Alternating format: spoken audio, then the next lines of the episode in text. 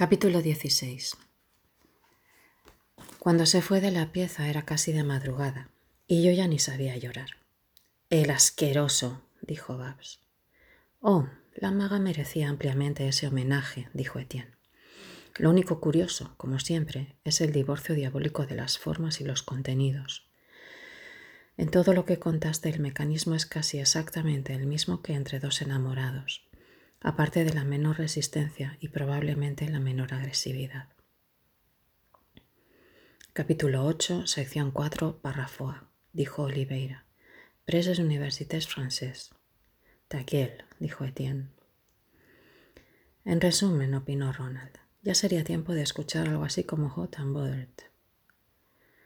Título apropiado a las circunstancias rememoradas, dijo Oliveira llenando su vaso. El negro fue un valiente, che, no se presta a bromas, dijo Gregorovius. Usted se lo buscó, amigazo. Y usted está borracho, Horacio. Por supuesto, es el gran momento, la hora lúcida. Vos, nena, deberías emplearte en alguna clínica gerontológica. Míralo así. Tus amenos recuerdos le han sacado por lo menos veinte años de encima. Él se lo buscó, dijo resentida la maga. Ahora que no salga diciendo que no le gusta. Dame vodka, Horacio. Pero Oliveira no parecía dispuesto a inmiscuirse más entre la maga y Gregorovios, que murmuraba explicaciones poco escuchadas.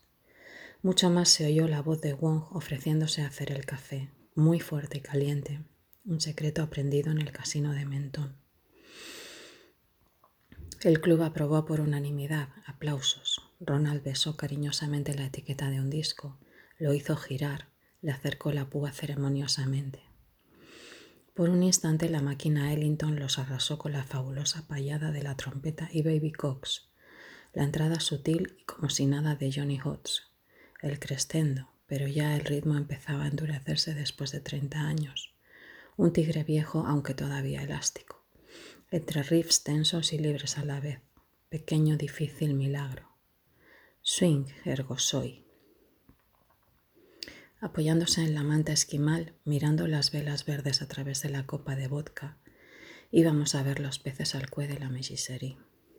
Era casi sencillo pensar que quizá eso que llamaban la realidad merecía la frase despectiva del Duke. I don't mean a thing if it's saying that swing. Pero ¿por qué la mano de Gregorovius había dejado de acariciar el pelo de la maga? Ahí estaba el pobre Osip, más lamido que una foca tristísimo con el desfloramiento archipretérito. Daba lástima sentirlo rígido en esa atmósfera donde la música aflojaba las resistencias y regía como una respiración común, la paz de un solo enorme corazón latiendo para todos, asumiéndolos a todos. Y ahora una voz rota abriéndose paso desde un disco gastado, proponiendo sin saberlo la vieja invitación renacentista la vieja tristeza anacreóntica. Un Carpe Diem Chicago 1929. You're so beautiful that you're going to die someday. You're so beautiful, but you're going to die someday. All I want is little loving before you pass away. De cuando en cuando ocurría que las palabras de los muertos coincidían con lo que estaban pensando los vivos. Si unos estaban vivos y los otros muertos. You're so beautiful. You never mourir sans savoir compris pourquoi j'ai coup. Un blues. Renda o mal. Horacio Oliveira. But you gotta die someday, you beautiful bat. Y por eso Gregorovius insistía en conocer el pasado de la maga, para que se muriera un poco menos de esa muerte hacia atrás, que es toda ignorancia de las cosas arrastradas por el tiempo, para fijarla en su propio tiempo. You're so beautiful, but you gotta para no amar a un fantasma que se deja acariciar el pelo bajo la luz verde. Pobre Osip, y qué mal estaba acabando la noche. Todo tan increíblemente tan... Los zapatos de Wimonod, Bayugoto Day, el negro Ireneo, después, cuando agarrara confianza, la maga le contaría lo de Ledesma, lo de los tipos la noche de carnaval, la saga montevideana completa. Y de golpe, con una desapasionada perfección, Heinz proponía la primera variación de I Am No Got Nobody y hasta Perico, perdido en una lectura remota. alzaba la cabeza entre el muslo de Gregorovius y miraba al parquet. El pedazo de alfombra turca, una hebra roja que se perdía en el zócalo, un vaso vacío al lado de la pata de una mesa. Quería fumar, pero no iba a pedirle un cigarrillo a Gregorovius sin saber por qué no se lo iba a pedir, y tampoco a Horacio, pero sabía por qué no iba a pedírselo a Horacio. No quería mirarlo a los ojos y que él se riera otra vez vengándose de que ella estuviera pegada de Gregorovius y en toda la noche no se le hubiera acercado. Desvalida, se le ocurrían pensamientos sublimes, citas de poemas que se apropiaba para sentirse en el corazón mismo de la alcachofa. Por un lado, Ain't Nobody, and Nobody Cares for Me, que no era cierto, ya que por lo menos dos de los presentes estaban malhumorados por causa de ella.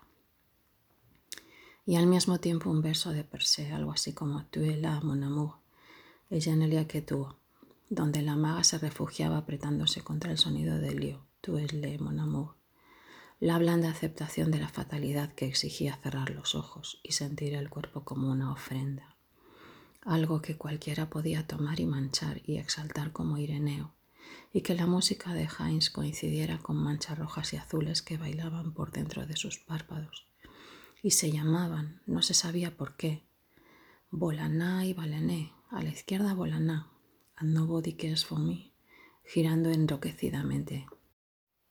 Arriba Balené, suspendida como una estrella de un azul piero de la Francesca. Geneliet Gentois, Bolana y Valene. Ronald no podría tocar jamás el piano como Il Hines. En realidad, Horacio y ella deberían tener ese disco y escucharlo de noche en la oscuridad. Aprender a amarse con esas frases, esas largas caricias nerviosas.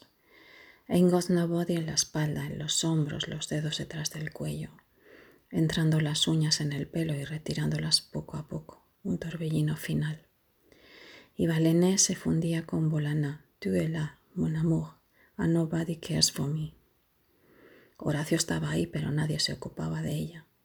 Nadie le acariciaba la cabeza. Valené y Bolaná habían desaparecido y los párpados le dolían a fuerza de apretarlos. Se oía hablar a Ronald y entonces olor a café. Ah, olor maravilloso del café. Wong, querido, Wong, Wong, Wong. Se enderezó Parpadeando miró a Gregorovius, que parecía como menoscabado y sucio. Alguien le alcanzó una taza.